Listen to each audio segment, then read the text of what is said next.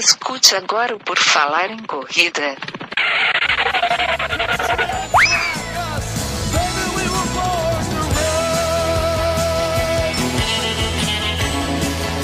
Are you ready to run?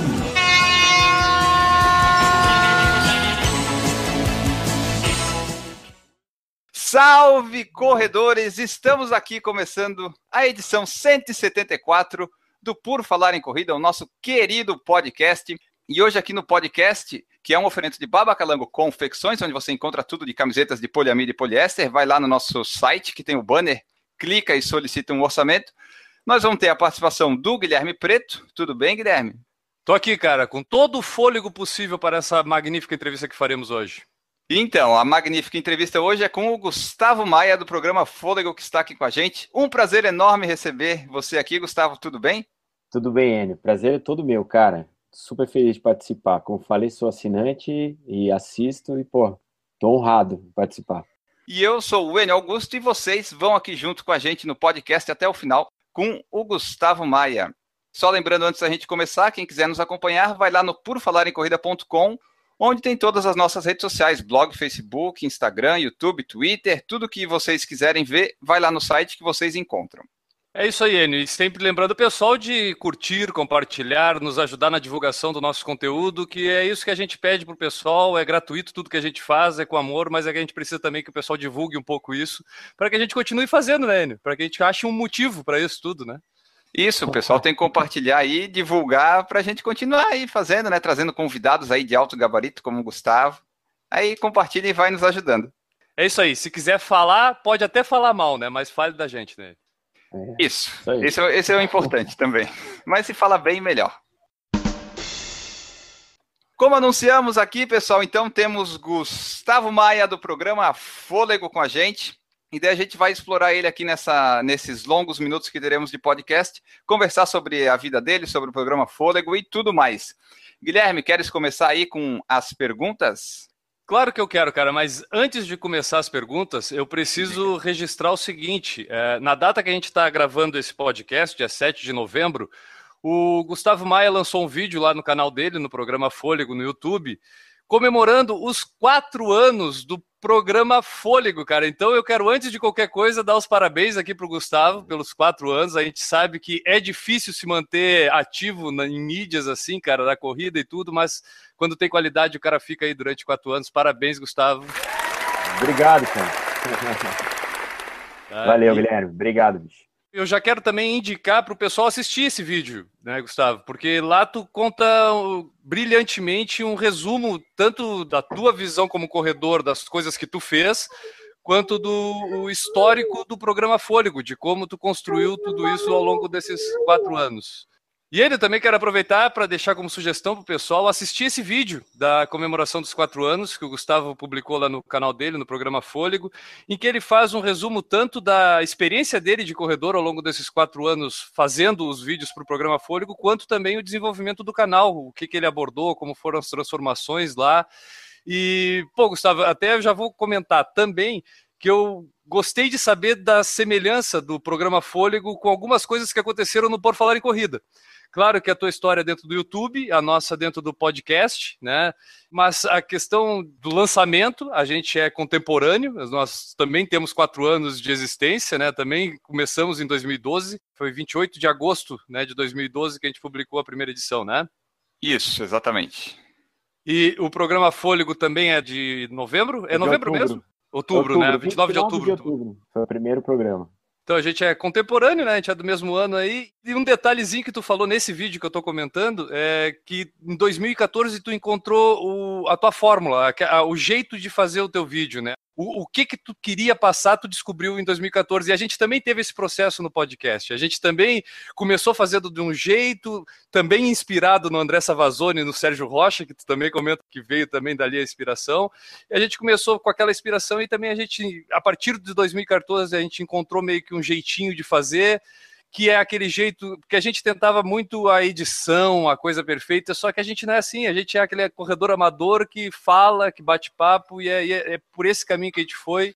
falando sem experiência nenhuma sobre várias coisas, mas procurando falar, porque a galera busca isso, busca essa identificação, e eu acho que é isso que o programa Fôlego passa para mim, eu me identifico muito com o teu trabalho, especialmente. E cara, eu quero a primeira pergunta, eu quero falar sobre isso sobre essa questão de como tu desenvolveu esse trabalho, como é que surgiu essa ideia do programa Fôlego, se tu já corria antes, se tu não corria antes, é, é, um pouco desse início do programa Fôlego e também já essa transformação de como foi acontecendo as coisas ao longo do tempo no, no programa Fôlego. Cara, é, eu sou um corredor é, razoavelmente corro há pouco tempo, cara. Se você for eh, pegar os meus números dentro da corrida, a quantidade de provas que eu já corri, de maratonas que eu já corri, mas eu comecei a correr tarde, eu comecei a correr em 2008, mais ou menos. Então eu tenho oito anos de como corredor. Mas, cara, como tudo que eu faço, eu faço de uma maneira assim visceral, sabe? Eu me mergulho de cabeça. E eu virei um corredor é, compulsivo. Eu perdi 23 quilos em, em dois meses. Então, eu Nossa. tinha uma. Minha formação, sou jornalista, mas eu também era chefe de cozinha. E aí comecei a correr do, do dia para noite, assim, em um mês mais ou menos. Um mês e meio eu perdi 23 quilos. E aquilo fez muito bem para mim. Me deu uma, mudou minha autoestima, mudou minha, minha saúde. Eu tinha problemas respiratórios, parei de ter, etc. Mudou minha, minha qualidade de vida. E eu me apaixonei pela corrida. E aí comecei a correr desesperadamente, cara. Tipo, em, é, em seis meses eu tava correndo maratona. Então, é, foi um negócio muito rápido, assim, para mim. E como eu sou jornalista, cara, eu tento canalizar os meus as coisas que eu gosto para o meu trabalho. Eu fiz isso com quase todos os meus hobbies que eu tive na vida. Quando eu uhum. comecei a cozinhar, eu gostava de cozinhar, eu tentei escrever alguma coisa sobre, sobre cozinha. Eu sou um cara que gosta muito de música, então eu já, já escrevi sobre música. E, cara, comecei a tentar escrever sobre corrida. Fazia uma prova, escrevia um texto para um blog, colocava isso no ar, etc.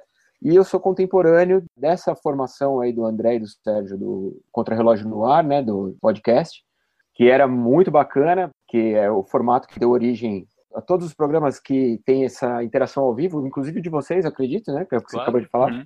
E aquilo me contaminou de uma maneira assim, naquela época o Sérgio e o André eram repórteres que trabalhavam com corrida. E eu não, eu tinha uma agência de propaganda e eu flertava com a história de trabalhar com corrida. Eu amava a corrida, mas não trabalhava com corrida. A minha experiência com jornalismo sempre foi voltada para televisão, sempre. A maioria dos veículos que eu trabalhei eram veículos de televisão e ver aquilo acontecendo e estar tá no meio daquilo, da época da Contra-Relógio, eu mandava matéria para Contra-Relógio, participei do podcast várias vezes.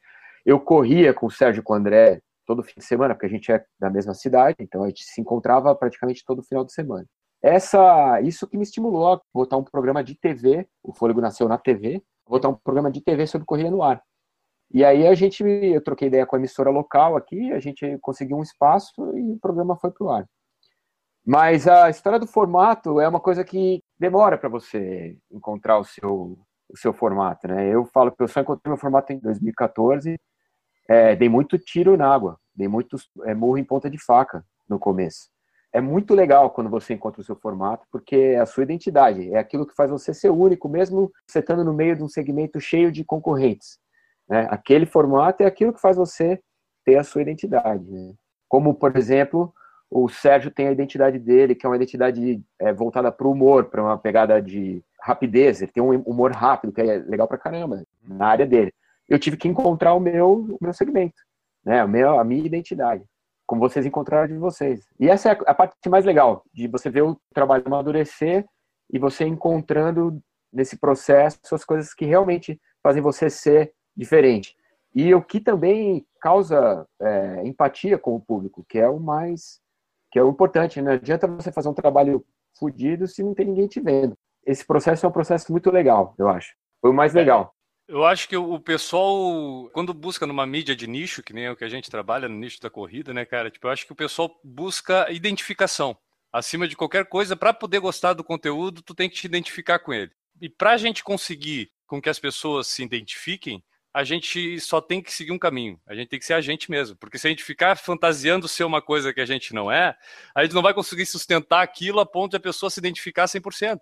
Então a gente só consegue passar aquilo. E exatamente através até vou voltar a falar desse vídeo dos quatro anos, ali eu percebi o quanto tu consegue passar dessa questão de trazer a gente para dentro do vídeo e a gente se identificar com o teu momento, com a tua história, com o que tu quer passar ali.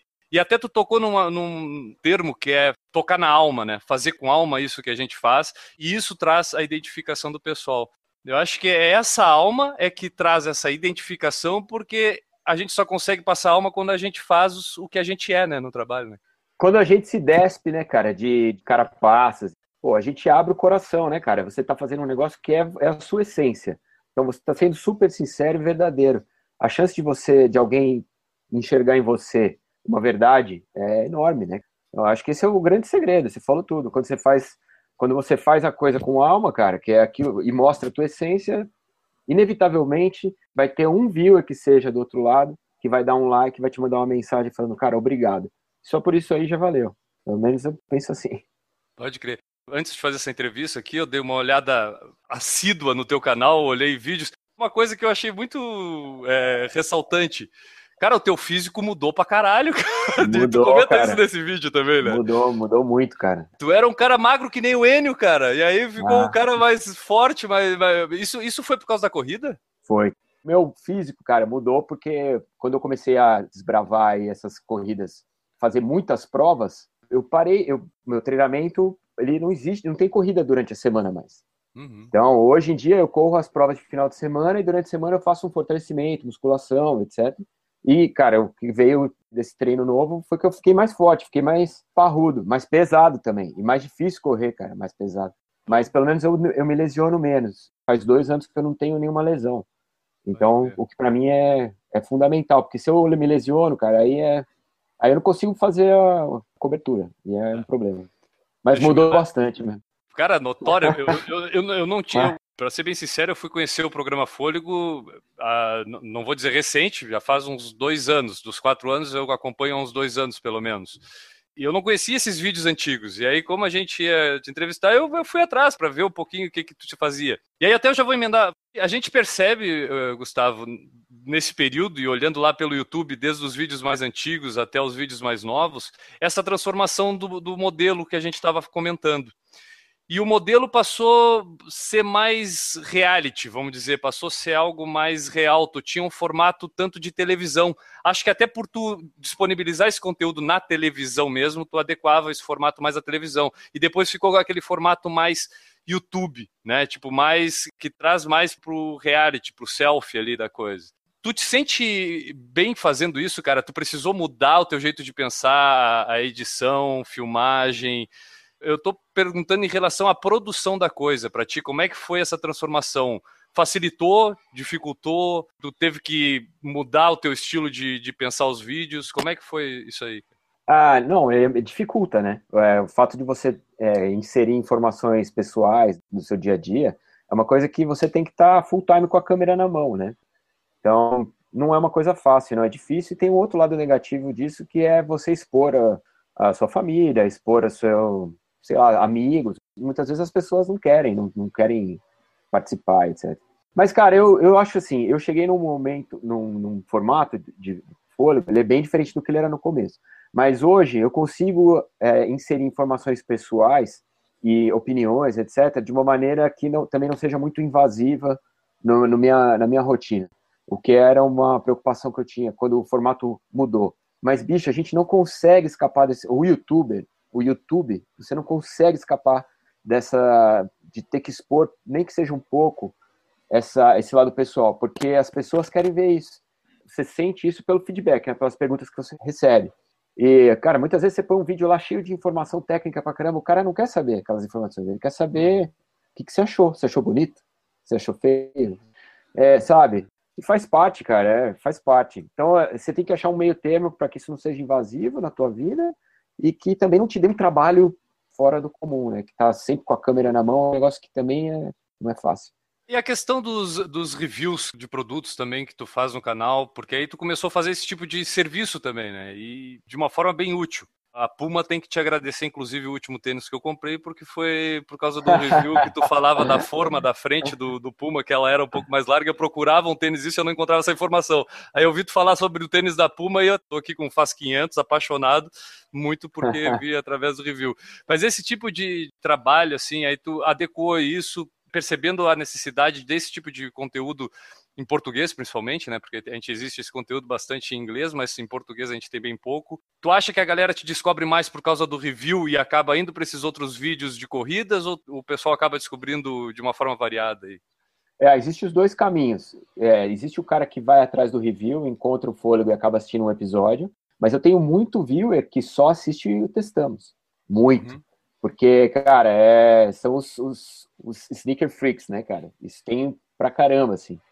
É, Eduardo por exemplo, Suzuki o diga. É, exato. Mas eu, pô, é, eu acho legal, assim, porque é um, é um puta mercado, né? Gigante. Esse mercado pô, de tênis uh -huh. de corrida é um mercado gigantesco. Mas eu tenho um vídeo de tênis que tem 100 mil views. O vídeo mais visto do fôlego de episódio, que é o vídeo da Conrads, tem 20 mil views. Então, você vê a relação qualquer. É é bem diferente. O cara, quando ele vai comprar um tênis, ele pega, ele fala, eu quero comprar esse tênis. Aí ele joga no Google. A hora que ele joga no Google, aparece um monte de informação sobre o tênis, normalmente vendendo o tênis, né? E aparece o meu vídeo. Aí o cara clica lá e assiste o vídeo. Eu ganho muito viewer assim. Ganho bastante viewer assim. Mas esse cara, normalmente esse cara que assiste o Testamos não é o cara que vai ser um assíduo espectador dos episódios do Fôlego, entendeu?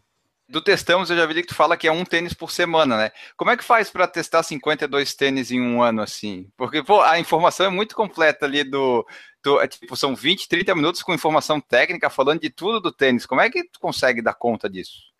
Ah, cara, eu uso tênis durante uma semana. Muitas vezes eu uso tênis mais semanas e vou intercalando tênis, é, vários uhum. tênis uhum. na semana, entendeu? Para eu, se o tênis é um tênis muito óbvio, é aquilo, é, é um pacotinho lá, é uma semana com ele no pé, para academia, na esteira, no treininho da rua, etc.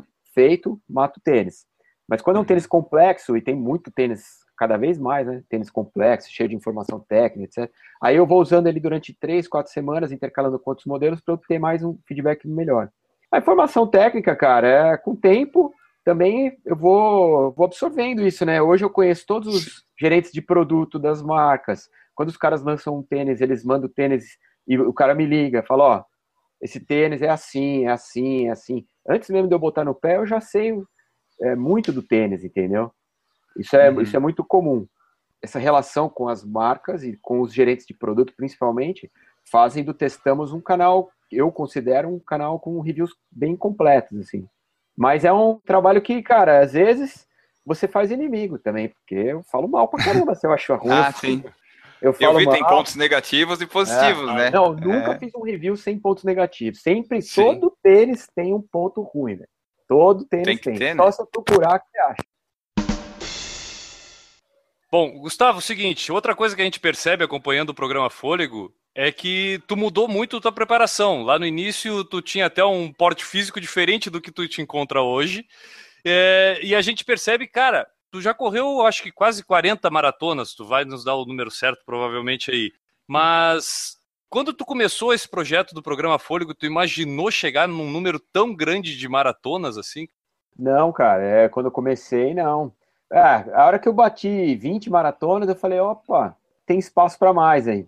É, mas foi uma coisa muito recente também, né? Porque no primeiro ano de fôlego, acho que eu corri seis maratonas. No segundo ano, acho que eu corri sete ou oito. O ano passado eu corri 12, esse ano vão ser 14, e o ano que vem já tem 16. Vai ser uma progressão geométrica. A minha mudança no porte físico tem tudo a ver com esse com a necessidade de estar tá mais forte para aguentar isso. E são 44 agora, vai ser a próxima. Qual é a próxima? É a do Deserto do Atacama, no Montandu tu tem também no currículo algumas provas de dificuldade extrema, né? Não, é, não são simplesmente assim, não, 42 quilômetros ali no plano, ou alguma outra maratona facinha, né? Se tivesse, existisse ela. Mas, uhum. é, pô, cara, como é que tu encara isso? Porque para mim é uma curiosidade, assim, eu acho que depois da terceira no ano, sendo a terceira um pouco mais difícil, eu ia pedir pneu, eu ia dizer, não quero mais. Não, eu odeio correr, não quero mais saber disso. Aí o cara vai e faz 14 no ano, Enio, tá? Enio, tu é fraco, Enio. Aí eu parei em 2013 na maratona. Ah, mas como é que funciona isso, cara? Tu acha que tu leva hoje mais no psicológico a coisa? Eu acho que já leva na. já tá catimbando a coisa, já. Ah, maratona faz assim, ó. ah, cara, eu, eu falei isso uma vez, cara, na, na, no Instagram, me encheram o saco. Eu falei, o 40 é o novo 10. 40 é o novo 10, bicho. mas existe uma, um lance nas pessoas hoje de tentarem se desafiar cada vez mais, né? De tentar fazer superar seus limites, etc. Eu sou meio contra essa ideia, cara. Eu não acho que as pessoas têm que ficar superando seus limites, botando altas quilometragens. Eu faço isso porque eu preciso fazer, cara. O programa ele tem esse formato e se eu chegar lá, não correr e ficar entrevistando gente, é, não é o meu formato. Então eu preciso passar pela experiência de começar e terminar uma maratona para que o fôlego tenha consiga ser finalizado. E então eu abdiquei de várias coisas para isso. Uma delas foi das minhas do formato do meu treino, a outra foi do meu peso, que eu era canela seca e não sou mais. Então são coisas que eu tive que abdicar. Abdiquei do meu sonho de ir para Boston, que era a coisa que eu mais queria. Eu fazia uma maratona para 3 horas e 10, hoje em dia eu faço uma maratona para 4 horas. Mas eu faço 14. Tem o lado positivo, que é legal, porque é um, eu consigo chegar no, no meu objetivo, que é entregar lá os, todos os programas por ano. Mas tem lado negativo também. Eu tenho dor pra caramba, vivo cheio de dor muscular. Tenho uma artrose no joelho que provavelmente vai me tirar da corrida em 10 anos. Tem um uhum. monte de coisa que, que faz parte. Mas a vida é assim, eu tô vivendo esse momento, esse momento para mim é muito especial. E, cara, não abro mão dele por nada, nem por Pô, próteses. E faz muito bem. Como é que surgem as ideias de pauta? Como é que tu monta o roteiro dos teus vídeos? É um roteiro produzido depois? Tu monta um monte de material e produz depois? Fala pra gente um pouquinho desse processo criativo, cara, desses teus vídeos. Principalmente os de episódios, né? Os de reviews a gente sabe que deve ser o estudo do material e tudo, mas os episódios ali do programa Fôlego, como é que é o processo criativo de produção deles? Ah, normalmente eu, eu dou uma estudada no, no, no destino, né? Onde eu vou correr, porque o Folho fala, fala muito disso, né? Da cultura, da história, do... então essa informação é vital para mim. Quando eu identifico alguma coisa desse destino que tem um chamariz, que tem uma coisa que seja um chamariz diferente, eu meio que foco nesse ponto e procuro amarrar o programa inteiro em volta disso. Mas, cara, muitas vezes eu vou para a prova pouco preparado e alguma coisa acontece no meio da, da prova que roteiriza o programa para mim, sabe? Isso é muito, muito, muito comum. E eu acho que isso é o, também acontece com o olhar do, do, do, do jornalista, né? Do pauteiro. O cara que está lá no meio do negócio e fala assim, pô, vivi esse fim de semana inteiro, cheguei aqui na quinta, hoje é domingo, corri a prova. O que foi que mais tocou meu coração, bicho? E aí você você se agarra nisso, né? Para montar o programa. Mas tem programas que são bem burocráticos, que são super jornalístico, rápido, mostra, não sei o quê, não tem muito segredo. E tem outros que tem uma conotação mais, que vira um programa especial, porque essa pauta cai assim, ó, na sua, cai na sua, na sua mão. E aí você tem que usar. Se você não usar, aí você, você perde a chance. Isso aconteceu agora no, naquele, nessa prova dos 100 km do frio, lá de Pernambuco.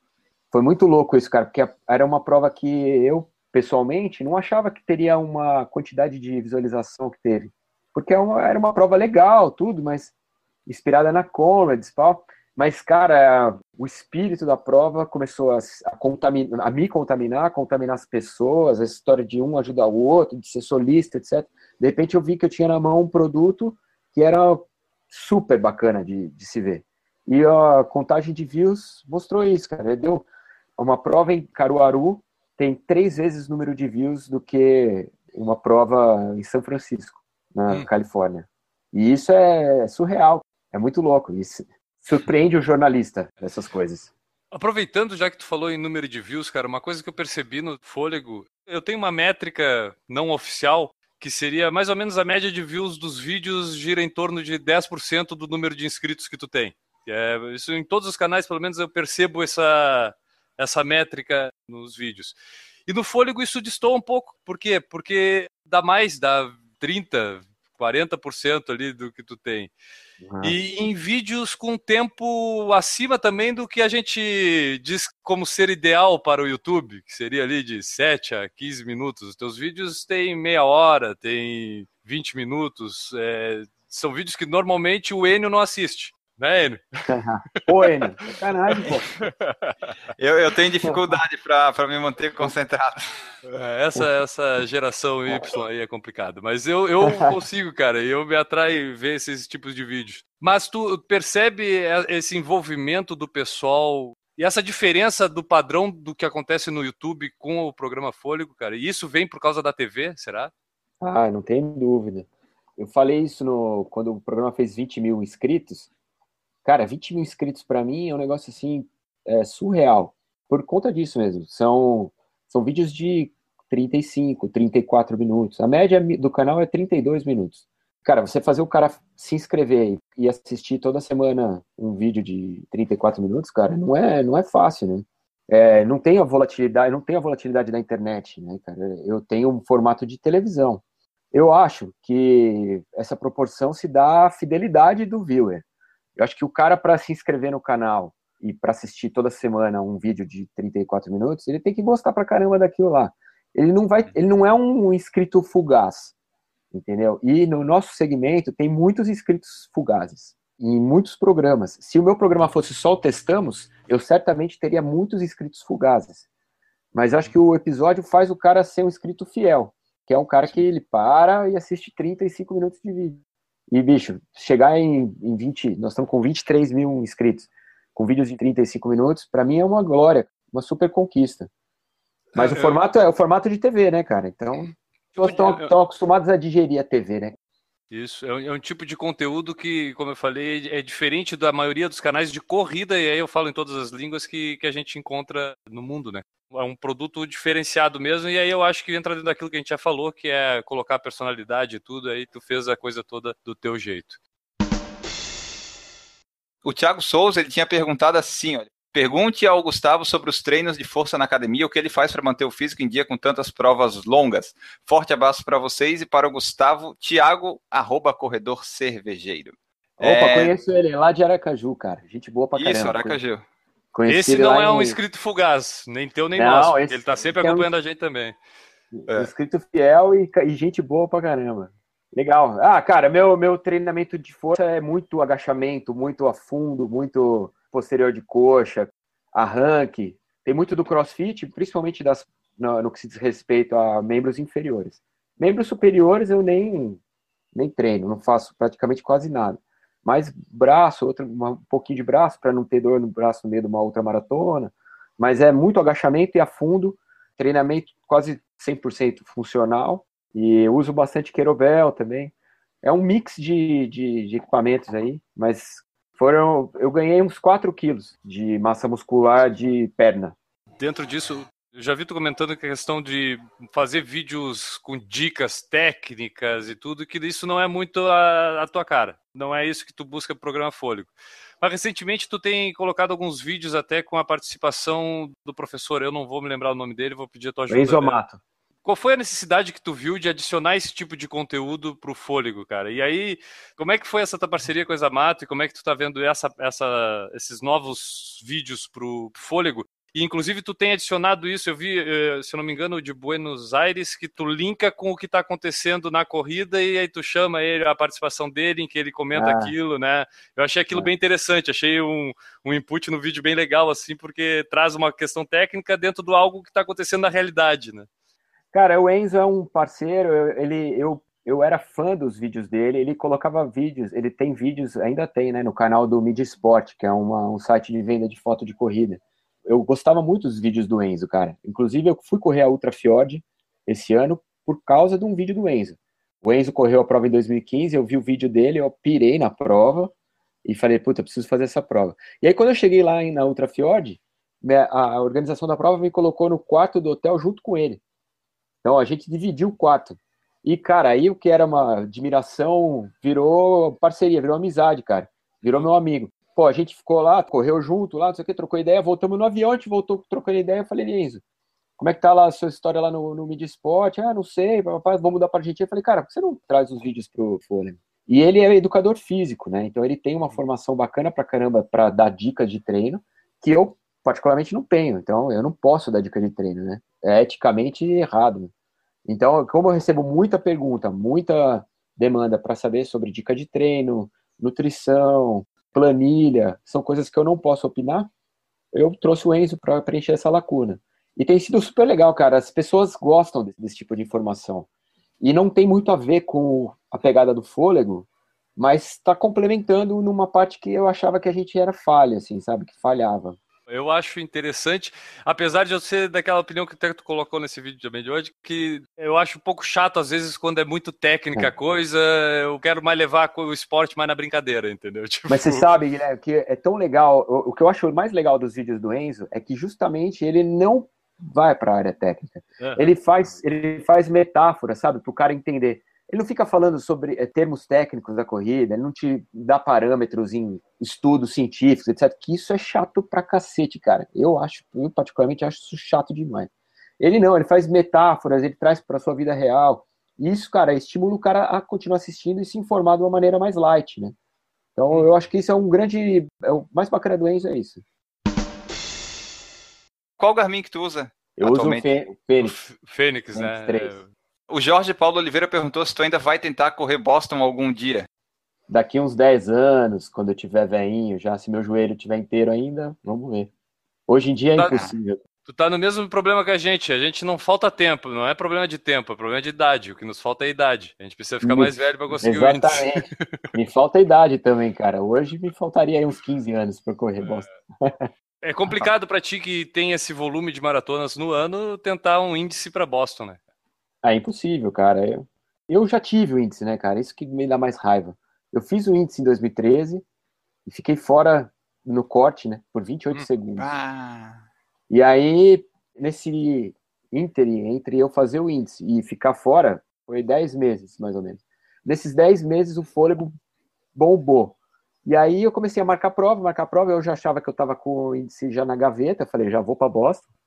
E quando eu fui fazer inscrição, eu vi que não tinha, cara, eu fiquei fora. E aí eu já estava fazendo um monte de prova e não dá. Para fazer Boston, meu índice hoje seria 3,15. Para eu correr a 3,15, eu preciso parar seis meses e treinar seis meses direito mesmo, perder peso, ficar mais leve. Aquilo lá que a gente já sabe, né? A minha curiosidade é a seguinte, tu falou do teu índice para Boston e tal, qual que era mais ou menos o teu ritmo médio quando tu era magrinho e tal, sequinho, agora que tu tá fazendo as provas lá, 50 maratonas por ano, sabe? Qual que foi a diferença de ritmo, assim, de tempo de conclusão? Sacanagem, você quer me queimar, né, meu? É, eu tenho curiosidade com essas coisas de tempo, eu sou meio maníaco por isso. O número na corrida, o Enio, ele fica alucinado. Não, é assim, minha maratona mais rápida foi em Berlim, em 2013, eu fiz 3 horas e 9. Então eu girei a 4,25 minutos o quilômetro. Mas ah, o meu ritmo confortável para correr uma maratona era terminar a maratona para 3 horas e 20, 3 horas e 25. Nesse ritmo era super confortável. Era. Agora não é uhum. mais. Agora, se eu termino com 3 horas e 40, 3 horas e 45, eu já me dou por satisfeito, porque eu não. Ah, mas tá bem bom ainda, hein? Pô. Não, tá bom. Tem Mas dia aí... que a prova sai em 4 horas e tanto. Tem dia que sai aí. O ano passado saiu um. Chicago saiu em 3 horas e 30. Então, às vezes sai. E tudo com a câmera? Tudo com a câmera. Tem uma, um método, cara. Tem um cinto. E aí eu ponho a câmera no cinto. E aí eu vou com a mão livre, entendeu? Ah. Isso, é uma, isso me ajuda muito. Porque se eu tivesse que ficar segurando a câmera a 42 km, aí e essa tua tendência agora das provas de trilha, isso tem, tem sido por motivação pessoal? Tem sido por oportunidade de fazer vídeo disso? Tu fez agora do vídeo Você e Deus, que foi em Portland lá, né? Vídeo sensacional que foi. E tem outras provas, a Urubici tu fez aqui, né? No Desafio também. Isso tem sido por opção pessoal ou por necessidade do fôlego? Não, acho que as duas coisas. É, primeiro, eu eu gosto da trilha, cara. Eu me apaixonei pela trilha. Foi muito na época que eu me desiludi com Boston. Eu precisava arrumar um novo amor e meu novo amor estava no mato. Uhum. Aí eu me apaixonei pela trilha. E, cara, depois que eu comecei a correr trilha, eu descobri o público da trilha é um público diferente do público do asfalto. E eu me identifico mais com os corredores de montanha. Eu me identifico mais. Eu, eu, me, eu me acho mais dentro desse nicho de montanha do que do nicho de asfalto apesar de eu adorar correr uma maratona de asfalto, eu falo que a autonomia que o asfalto te dá é um negócio, cara, que é muito legal. Às vezes você ficar lá duas, três horas viajando na tua cabeça e correndo sem ter que prestar atenção em buraco, pedra, etc. Mas, cara, o lance da trilha, da interação com a natureza, é uma coisa que eu comecei a perceber que gerava interesse num público bacana. É meio, tá no sangue isso aí. Ou você gosta ou você não gosta. Tem gente que vai pra trilha e detesta. Eu vou plagiar um cara aí, eu, eu vou dizer o seguinte: a, as ultramaratonas em trilha é a nova maratona em asfalto. Entendeu? Pois é. Só tá todo mundo querendo fazer isso, entendeu? Todo Aqui, mundo quer cara. fazer, tá na moda. Cara, né? eu vejo uma tendência da galera, assim, pô, muita gente que começou a correr comigo, eu comecei em 2009, mas eu fui correr, começar a correr de verdade mesmo em 2011, e a galera que começou comigo lá naquela época, pô, a maioria hoje tá em trilha, tá fazendo Indomit aqui, tá fazendo Montandu por aí afora. A galera se apaixona pela trilha e vai embora, né? Eu acho, cara, tem um espírito de camaradagem na trilha que não tem no asfalto. No asfalto, o nego te dá uma ombrada pra passar, cara. Na trilha, se você parar pra amarrar o cadastro, o cara te pergunta se tá tudo bem com você. É, isso é muito do espírito da prova, sabe? Eu acho que a natureza deixa você mais solícito também. Eu também, assim, não cravo, né? Não- eu não posso falar assim, eu sou de um, eu sou do outro. Eu tô vivendo um momento bem trilha, cara. Bastante, tô curtindo bastante. Mas, quem sabe, ano que vem vira tudo asfalto de novo. Tu falou que tem programado por ano que vem 16 eh, maratonas, não sei se todas são maratonas, se tem ultramaratona, se tem prova menor nesse calendário. A maioria é trilha, tem muita trilha, como é que tá esse calendário do ano que vem? É, eu tô tentando deixar meio a meio a coisa, mas não tô conseguindo muito não. Vai ter mais trilha, eu acho. Tem muita prova longa. Eu vou voltar pro Fjord para fazer o 160. Vai ser provavelmente a prova mais longa que eu vou fazer. Ah, aí vai dar um vídeo de 68 minutos. Pois Ah, é, vai extrapolar o canal do. Esse ano já foi 52 minutos esse vídeo da, da Fjord. Vai ter também, vai ter Ilha da Madeira, que eu vou fazer, que é trilha também. E bastante trilha no ano que vem. Mas eu quero fazer asfalto também, porque senão a galera do asfalto começa a me xingar. Além desse calendário, programação para o canal, o canal vai continuar aí eh, da mesma forma para o ano que vem. Como é que é a tua perspectiva aí para os próximos anos, Gustavo? É aguentar enquanto a minha perna estiver aguentando, seguir o formato. Mas tem um quadro novo que o Fôlego vai colocar no ar provavelmente no, no final de novembro, que é um quadro que eu misturo minhas duas influências aí. Primeira mão, hein? Só vocês sabem disso aí, não falei pra ninguém isso aí. Chama Jantar de Massa o quadro, e é assim, eu, eu visito uma pessoa conhecida da corrida, ou então alguém que, sei lá, formador de opinião, na véspera de uma prova, e ele faz a massa que ele costuma fazer na véspera de uma prova, para eu comer. E aí a gente troca Legal. ideia. é uma- vai ser um quadro de entrevista, mas vai ter um lance no meio, assim. E, e aí a gente vai fazer 12 episódios no ano e o melhor, a melhor massa vai ganhar uma premiação. Aí a gente Ó. percebe a questão da personalidade no programa, Enio. O cara era chefe de cozinha, vai fazer É. massa na casa do corredor para mostrar no programa Fôlego, entendeu? Juntou tudo, Enio, captou a coisa. Essa é a Ah, ideia. viu só. E se ele vier para Florianópolis, pode passar por aqui no Campeche ou em São José que a gente faz. Eu vou fazer um ovo mexido, provavelmente, mas Cara, enfim, Tem que ser massa, bicho. Você pode fazer um miojo. E agora, bicho, pode ser. Já, já botei você na lista aqui, cara. Agora eu vou ter que ir na sua casa aí. Vou fazer Não, um macarrão bem. de arroz, que eu não tô comendo glúten, então é só macarrão de arroz aqui, cara. Tá fechado também. É, legal. O pessoal já deve saber, né? Mas fala aí onde é que o pessoal pode te encontrar aí nas redes sociais, Instagram, Facebook, YouTube. A gente vai colocar todos os links lá no, no post da edição do site. Mas fala aí pro pessoal onde é que tu tá, onde é que tu quer estar, ou se tá em todo lugar. Programafôlego.com.br é o endereço do portal. No Facebook, Facebook barra Programa Fôlego. E no Instagram é o arroba Run Gustavo Run. Ainda não mudei para Programa Fôlego, acho que não vou mudar não, vai ficar assim mesmo. Arroba Run Gustavo é Run. mais pessoal a coisa, velho. É, mas pessoal, toda segunda-feira tem episódio novo, toda sexta-feira um testamos novo, toda quarta-feira vai ter um vídeo ou dica de treino com Enzo Amato, ou então o vlog que volta agora, e aí em breve o jantar de massas, que isso aí é já já, já vai ter horário, mas ainda não tem. Legal. Enio, já estamos sem fôlego? Tamo, mas nós temos ainda que ler as mensagens e fazer o finalzinho. Mas vamos lá, Então o vamos aguentar mais final. um pouquinho o fôlego, vamos. Isso. E antes da gente ir para a despedida, para dar aquele fôlego final, vamos gastar um pouquinho do fôlego lendo as mensagens que chegam aqui com o pessoal, Guilherme. Segura aí. Já que tu tá assim, eu vou ler as mensagens e tu comenta elas, pode ser? Tá bom. Perfeito, então. Essas mensagens chegam através de tudo que é lugar. Sinal de fumaça, nosso saco, blog, YouTube. Tá chegando e você pode enviar como o pessoal aqui mandou, o Samu Fischer e o Guilherme Garcia. Nós vamos ler essas duas mensagens hoje. O Guilherme Garcia comentou lá no PFC 113 sobre o recorde pessoal. Fala aí, galera do PFC. Sou um meio novato no mundo dos podcasts, mas gostei bastante do PFC, então estou ouvindo os antigos para me atualizar. Já devem ter visto outros comentários meus por aí. Sim, vimos bastante. Estou fazendo questão de comentar os podcasts, ou pelo menos aqueles que eu gosto mais. Na verdade, os que dá Perfeito. tempo. Pois não sigam o um exemplo. Isso. Sigam o exemplo. Vamos deixar claro para o pessoal seguir o exemplo do Guilherme Garcia aqui. E Isso, pode ser os que tu gosta mais, os que tem tempo, os que tu não gosta, pode comentar. Até o primeiro lá, comenta no primeiro lá o que, que você não, achou. primeiro é preferível o pessoal não ouvir. É melhor a gente nem mencionar que ele tá lá. aí. Vamos deixar no privado primeiro, né? É. Vamos lá, ele continua assim, ó. Ou pelo menos aqueles que eu gosto mais, na verdade, os que dá tempo, pois não deixa de ser um reconhecimento para vocês que perdem um tempão fazendo e editando esse maravilhoso programa. Salva de palmas para ele, Guilherme. Merece, merece palmas. É isso aí mesmo, Guilherme. Vamos lá, ele fala assim, ó. Bem, achei meio radical demais os critérios para validar os recordes pessoais baseados no GPS. Deve estar falando do DataN, que é o meu critério pessoal e super radical.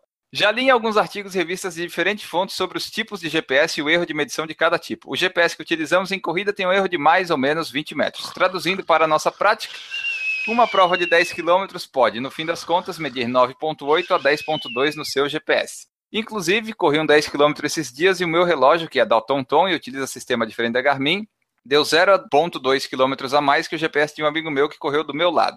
Neste sábado, longo saiu 18 km no meu GPS de uma amiga que usa um Polar marcou 18.3. Ah, mas Polar não vamos considerar, né? Polar é brabo. Bom, mas enfim. Não sou um corredor obcecado por realizar provas, prefiro treinar bastante para um objetivo, ir para essa prova e realizar o que eu planejei. Dessa forma, entendo que julgar se nossos RPs valeram ou não, ainda que somos amadores, com base no resultado do GPS, é uma armadilha e podemos ficar frustrados por ter despendido tempo na preparação para aquele resultado porque um organizador de prova ou um GPS errou 100 metros a menos na distância. Para mim, o que vale é conseguir desempenhar o que eu queria na prova ou não. Me sinto muito mais motivado dessa forma, embora entendo que sim, temos que ter cuidado, pois poucas provas são bem aferidas.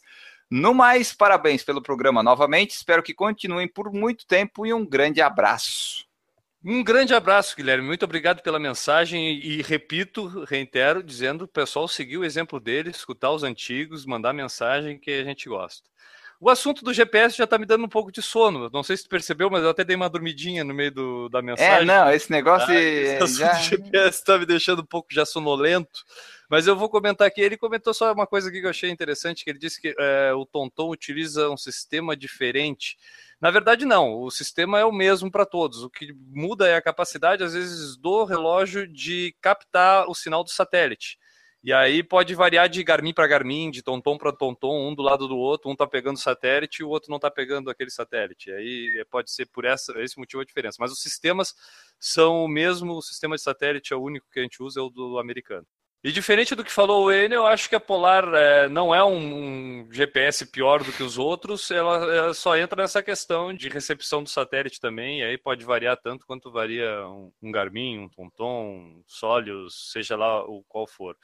Mas, eh, Enio, eu queria que tu explicasse um pouco por que, que tu usa esse critério do GPS aí, de repente, para deixar um pouco mais claro para o Guilherme Garcia, o meu xará. Porque o GPS ele não é preciso, logo ele não é preciso, né? Ele sempre dá um pouquinho de diferença, ele tem que marcar mais nas provas. Se ele marcar menos, a prova está errada, o seu recorde não vale. Porque o, o erro dele é acumulativo, né, Enio? Pois é. Então, vamos dizer, se ele tiver um erro de 5 metros por quilômetro, esses 5 metros pode ser para mais ou para menos. Beleza? Conseguimos pensar que também não é só somar o erro, entendeu? Também, senão seria muito simples a, a solução, né? Mas é que geralmente a gente corre em linha reta, né? Então não é difícil o GPS dar errar para menos. É. O GPS mede tempo, né? Ele não mede distância. E aí ele faz uma razão trigonométrica para determinar a distância percorrida naquele intervalo de tempo. Então, eu tô quase dormindo aqui, né? Vamos passar para a próxima mensagem. Vamos, só para terminar, eu, eu quero deixar minha mensagem que é confie no GPS. Talvez confie na sua mãe, mas confie sempre no GPS. A outra mensagem é do Samu Fischer, nosso amigo Samu Fischer, que comentou lá no Samu. PFC. O Samu deve ser um dos primeiros ouvintes do Por Falar em Corrida.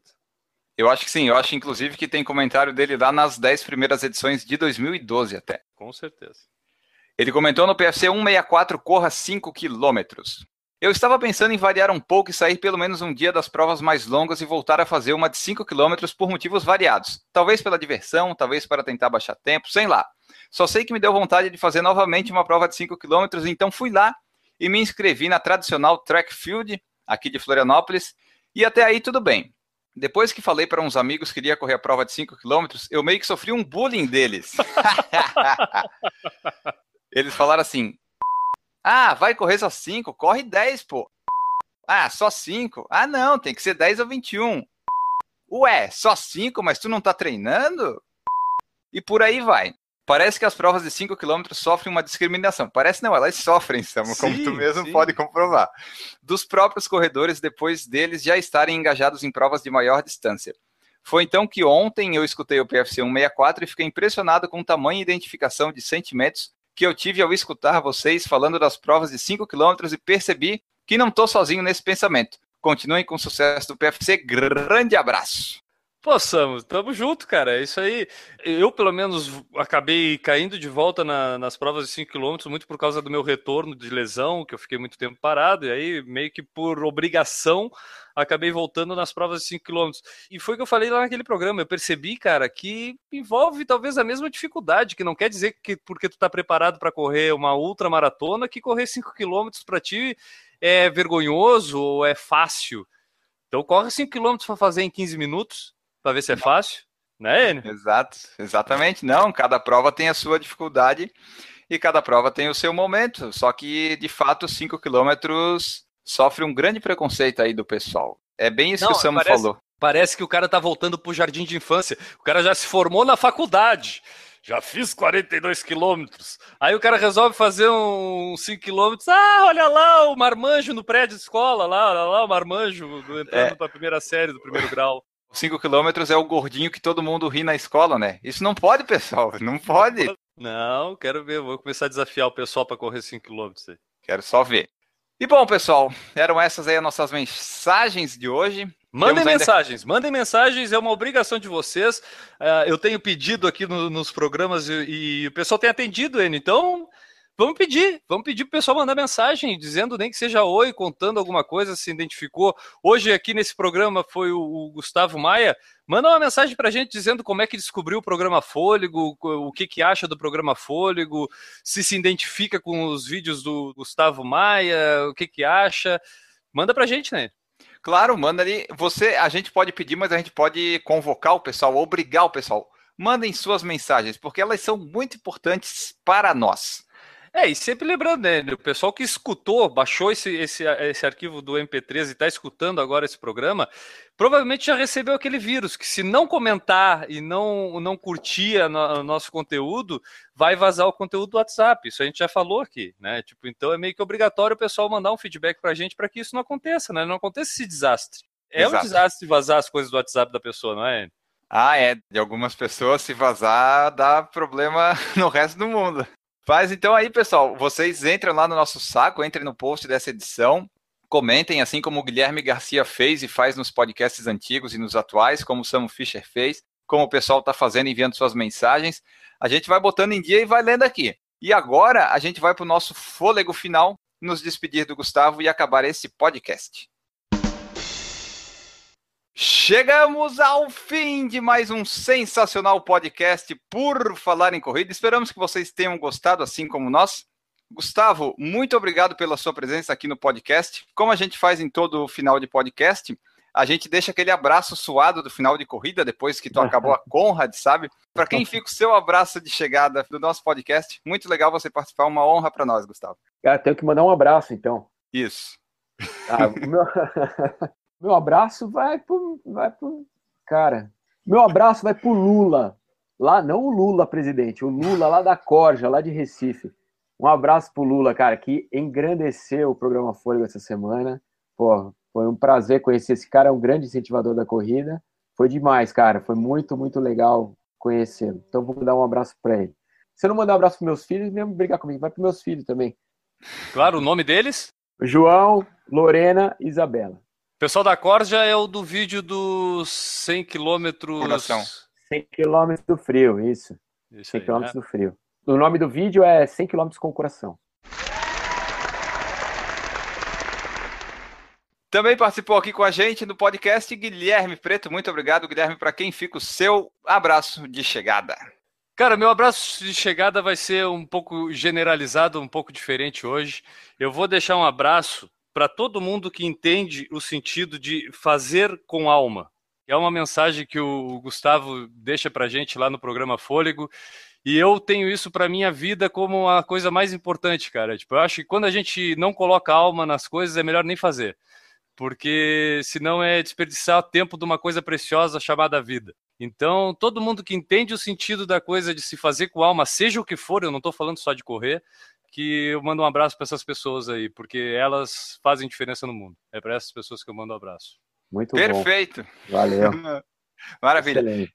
E eu aqui deixo o meu abraço para todo mundo que tem fôlego e que acompanhou esse podcast até o final. Nós voltamos na próxima semana com um novo episódio. Acompanhem por aí. Um abraço para todos vocês e tchau. Errou! Vamos lá. Ahn, Tá, vamos lá. Tá, já apresentar, sou eu que tô aqui, eu, Guilherme Preto. Não, aqui, tu- tá, Gustavo Maia também, tá o Enio Augusto. Esse aqui é o YouTube e nós vamos gravar o podcast, que é o que interessa. Que é, né, Eu já que é- falei que- isso, eu já falei. Já, então Calma tá. aí. Errou! Hoje não tem banda, né? Tem. Ah, a galera da banda já tá aqui, ó. Porra, cara. Sonoplastia. Tá, deu, deu que nós temos tempo. Tá, deu. Errou! Como? No Enzo Amato. Enzo Amato. Isomato, isso. Como é que é essa parceria com o Iso, Isomar? Isomato. Não, Enzo, Enzo. Amato. Enzo Amato, Isomato. Isso. Bota no erro aí. Errou! O Jorge Paulo Oliveira perguntou: Jundiaí é o Vale do Silício dos programas de corrida? É, é, isso aí, é isso aí, cara. Essa pergunta Esse, faltou, eu pulei termo, ela é- ali. mas- esse termo é meu, hein, cara. Eu que criei esse termo. Aqui é o Vale do Silício da corrida, velho. Ai, ó, então. Daí que ele deve ter tirado. Ô, ele, aí nós somos aqui, então nós somos Los Angeles, nós somos o Snapchat, nós fugimos do Vale do Silício. É, Aqui é o Vale do Silício, cara. Aqui é o Vale do Silício. Com certeza. vai. Errou! O Maurício Geronassi que nos fez o meio de campo aqui com o Gustavo Maia. O Maurício é muito bom de conseguir convidado, embora ele nunca consiga participar dos convidados que ele consegue. Mas ele é muito bom nisso. E galera, pra todo mundo, um beijo na bunda e até segunda. Beijo do gordo! Um beijo do gordo. Uau!